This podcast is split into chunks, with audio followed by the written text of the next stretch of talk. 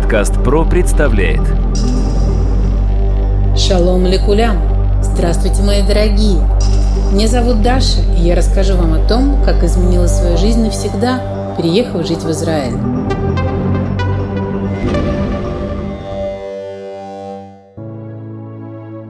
Сегодня поговорим о домах и квартирах. После того, как, я надеюсь, вы хотя бы на первое время определились с регионом проживания, попробуем выбрать город и район. Чем смогу, помогу. Не обессудьте. Чем приятна практика схирута в Израиле? Схирут – это аренда жилья на иврите. Тем, что вы свободны, как ветер, и на одном грузовике вполне способны перевести всю свою жизнь из Хайфы до Тель-Авива, если вам предложат, например, более выгодную работу. Зная людей, кто учится в Технионе, это университет города Хайфы, а на шаббат студенты приезжают домой в решен Лицион. Не устану повторять, если вы хотите побольше узнать, поглубже, о каком-то конкретном вопросе, который касается конкретного города в Израиле, начинайте забивать в строке поиска Фейсбука название города, и вам волшебно выпадает как минимум с десяток, а то и больше групп и страниц на русском и английском языках. В этих группах вы сможете уточнить все, что вас интересует.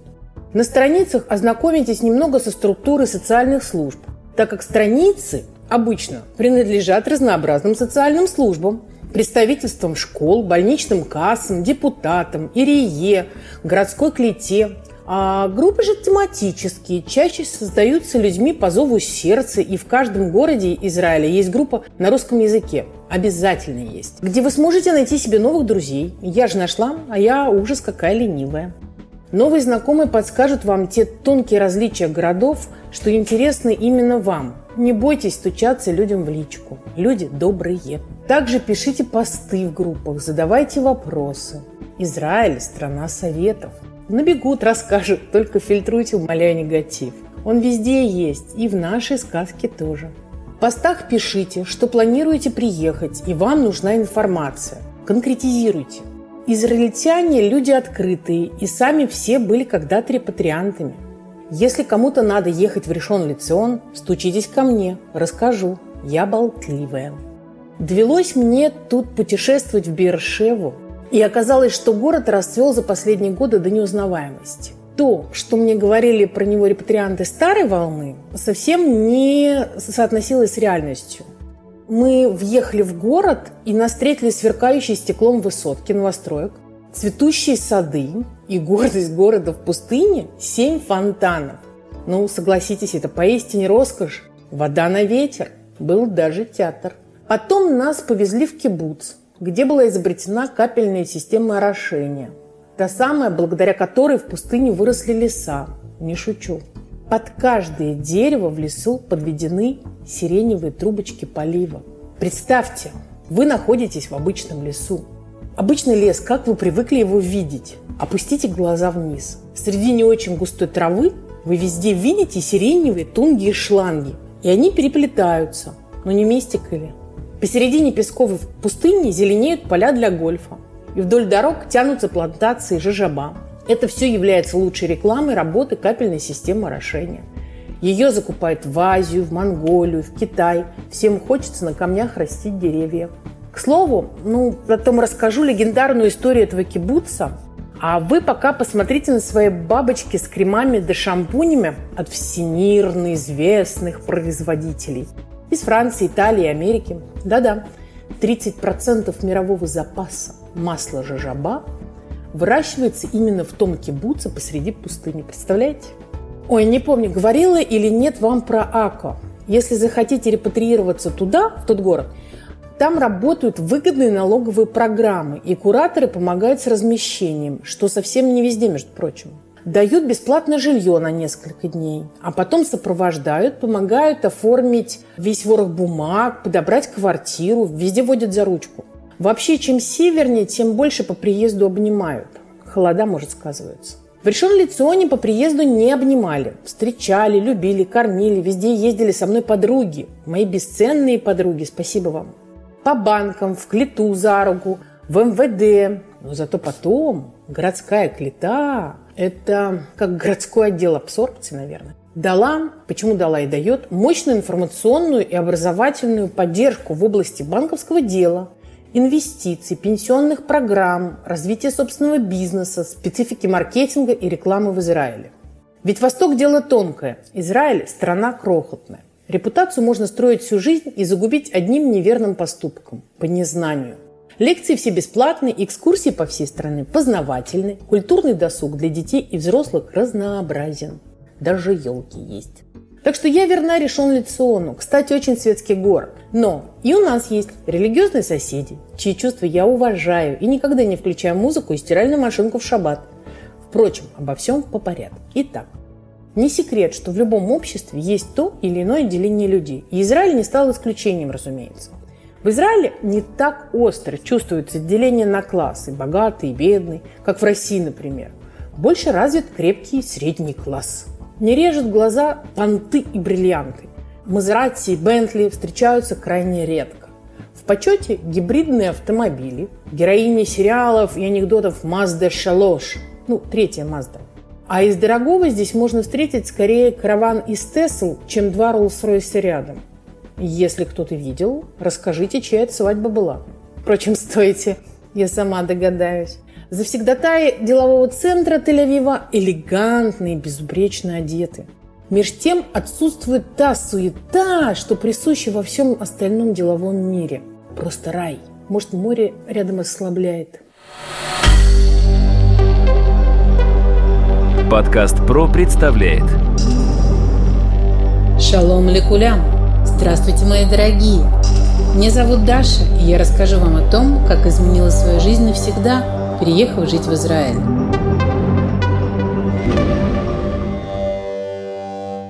В Израиле всегда было деление на религиозные и светские районы. А после войны стало актуальным учитывать количество арабского населения в городе или квартале. Квартал на иврите – шхунна. Запоминаем. Есть города, например, Бней-Брак, Мудиин Элит, Байтар Элит Эльат, Бейтшемеш. В этих городах живет преимущественно религиозное население. Что это означает для вас? Если вы человек светский, то в праздники и шаббаты не будет работать ничего. И вам это будет непривычно. Сейчас подробнее расскажу. За москвичами наблюдать весьма интересно, когда у них сервисная ломка начинается. Я сама из Москвы, если что. Ну, не работает общественный транспорт, например. Нет, никакой не работает. Такси – это тоже общественный транспорт. Таксисты тоже люди. В эти города, в религиозные, не ездят ни за что так как это нарушает покой жителей и можно быть в легком случае крепко поруганным. На въезде в особо религиозные районы стоят шлагбаумы, так что выехать или въехать вы тоже вряд ли сможете даже на собственном транспорте. По всей остальной стране частично работает транспорт. А в пляжный сезон в Ришоне, в Ришон-Лицоне, например, запускают челнок из города к берегу моря. Это наша Ирия постаралась. Из двух агрегаторов такси Get и Яндекс в шаббат и праздники работает только Get. Тарифы, конечно, чуть выше. В Израиле Яндекс, кстати, зовут Янгоу.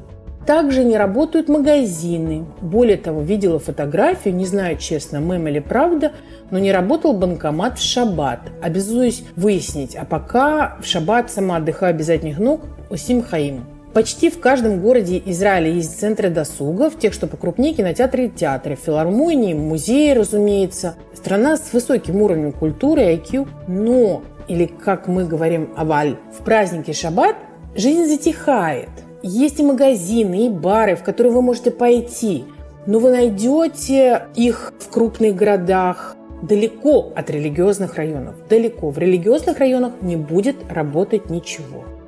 К этому очень быстро привыкаешь, учишься планировать свою неделю и ловишь кайф от посиделок с друзьями жаркой ночью на балконе. У нас в решен Лиционе много магазинов работает, в Тель-Авиве также. Помню, в начале 90-х мне пришлось пожить в Берлине меньше месяца, и я почти сошла с ума от скуки. Абсолютно все закрывалось в 7 часов вечера, и только русские дискотеки долбились до рассвета. Так вот, в Тель-Авиве определенно веселее. Магазины закрываются в 10, много солнца, есть серферы, и только русские бары и клубы работают до утра. Поговорим о выборе дома давайте. Ну, впрочем, те же правила работают и здесь. Думаю, что в ультраортодоксальный редимный район вы вряд ли попадете, если у вас не будет на то специальной установки и желания. Но скажу, что вы можете попасть к соблюдающему хозяину или попасть в дом с такими соседями, и тогда вам будет нельзя включать телевизор, пылесос, музыку и даже блендер до заката солнца в пятницу и до заката солнца в субботу, каждую неделю. Впрочем, прежде чем заключить с вами договор, думаю, с вами это обсудят. Не всегда можно определить по человеку внешне степень его погружения в религию. Но это не мой конек, здесь не надо проконсультироваться с друзьями. А как определить по внешним признакам дом? Обратите внимание на балконы. Если они идут в шахматном порядке, то с высокой вероятностью в нем будут жить люди более соблюдающие, чем в доме, где балконы висят один над другим. Все объясняется очень просто. К празднику Суккот мы возводим суки. Ну, скажем, просто строим шалаши. Крыша шалаша должна смотреть в чистое небо. И ничто не должно быть препятствием между покровом суки и небом. Ни навеса, ни даже ветки растения. Идеальный вариант, когда строение возводится на земле, во дворе собственного дома. Но когда мы живем в многоквартирном доме, суку строят на балконе. Люди светские обычно ничего не строят. Поэтому и балкон соседа сверху им не мешает. Гораздо сложнее определить, кто в домике живет, когда на доме совсем отсутствуют балконы, правда? Видимо, надо проникать внутрь, на кухню и ориентироваться уже там. Ну, две раковины, две духовки – это, конечно, высокий класс и говорит обо всем сразу. Здесь живут люди соблюдающие. Но насколько я успела понять, степеней погружения в веру так много, что проще спросить у человека открыто на месте, глаза в глаза. Можно еще задать все вопросы о хозяине-риэлтору, а также вопрос о том, какие здесь живут соседи, шумные или нет, будет ли мешать им, например, если вы будете включать телевизор в пятницу вечером. Честность, она сердца берет. Может быть, вы как раз такой дом и ищете, где по шабатам тишина? Давайте дальше пойдем. Выбираем дом, уточняем год постройки, и от этого будет зависеть, есть ли внутри мамат, грозит ли капитальный ремонт, типа Тама 38 или Пину-Бину, это нововведение, или даже обычный наружный ремонт. Я выбирала, например, условную трехкомнатную квартиру или часть дома на земле. От части дома отказалась, пожив на карке. Карка – это земля, уровень земли.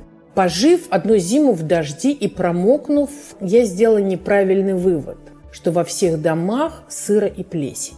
Вот для чего у вас есть я. Потеряв свою мечту на часть домика с геной, гена – это на иврите небольшой сад перед домом. Потеряв свою мечту, я рассказываю вам, как не отказываться от нее сразу, а проверять и проверять. Если вы хотите брать дом на земле, то лучшее время, чтобы его выбирать, это январь. Тогда в Израиле уже все промокло настолько, что хлюпает даже позвоночник. Надо ходить по этим домам и заглядывать во все самые темные и теплые углы. За кровати и шкафы, под окна смотреть, душевые, искать там плесень или ее следы. Это такие неровные лунные пейзажи на покрашенных краской стенах. Можно убрать цвет на стене, но рельеф останется. Плесень внутри и вылезет за пару дней обратно, может за неделю. Я бы не рекомендовала жить в таком помещении. Помимо того, что физически это дискомфортно, кошельку очень энергозатратно. Сначала надо проветривать, потом прогревать. Часть вещей обязательно пострадает от плесени. Наличие плесени очень опасно для вашего здоровья. Не спрашивайте меня, почему. Это тема для медицинского подкаста. Я такие не веду. Но я вылечила своего ребенка от подобной заразы еще в Москве. Я не думаю, что виды плесени сильно отличаются. Берегите свое здоровье. Рыба ищет где глубже, человек где лучше. В остальном по домам много своих нюансов. Там хорошо, что хозяева прямо над вами живут и практически никогда с вас не берут полную стоимость электроэнергии и воды. Плохо, что хозяева прямо над вами живут. И если вы не сошлись характерами, то ой. Кстати, избави вас Боже, селиться в подвальных помещениях этих домов. Во время ливней практически все их затапливает. Берегите свое имущество и особенно берегите здоровье. Обнимаю вас крепко. Про квартиры в следующем выпуске расскажу. Надеюсь быть вам полезной.